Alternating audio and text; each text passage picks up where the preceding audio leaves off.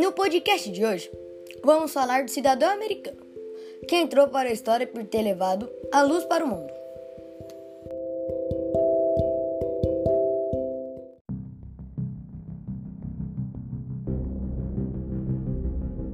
Eu sou o Nicolas Carmo e vou apresentar algumas das curiosidades sobre esse homem que, ao longo da vida, registrou mais de duas mil patentes.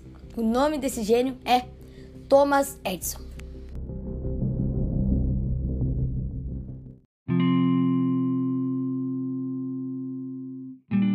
Era conhecido como bruxo e fez jus ao nome.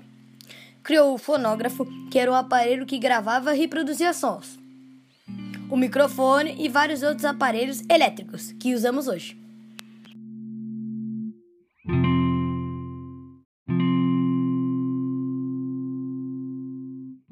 Mas hoje vamos focar na sua grande invenção, a lâmpada elétrica, criada em 21 de outubro de 1879. E foi graças a ela que a iluminação tornou popular e disponível para as pessoas. Essa é a invenção de Thomas Edison, mais celebrada em todos os tempos.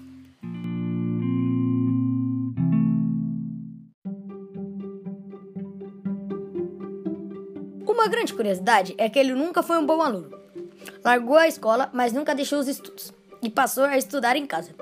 Chegou até a montar um laboratório de física e química no sótão dos seus pais.